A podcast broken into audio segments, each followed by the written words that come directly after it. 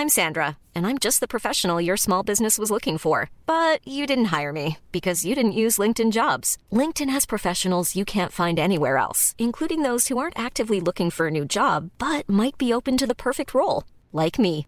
In a given month, over 70% of LinkedIn users don't visit other leading job sites. So if you're not looking on LinkedIn, you'll miss out on great candidates like Sandra. Start hiring professionals like a professional. Post your free job on linkedin.com/people today.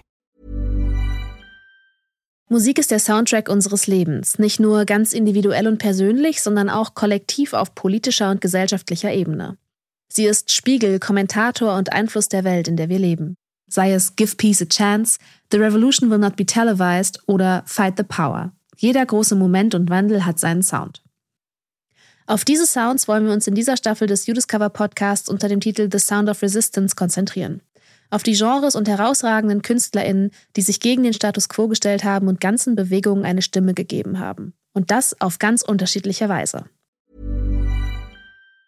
Mom deserves the best, and there's no better place to shop for Mother's Day than Whole Foods Market. They're your destination for unbeatable savings, from premium gifts to show-stopping flowers and irresistible desserts. Start by saving 33% with Prime on all body care and candles. Then get a 15-stem bunch of tulips for just $9.99 each with Prime. Round out Mom's menu with festive rosé, irresistible berry chantilly cake, and more special treats. Come celebrate Mother's Day at Whole Foods Market.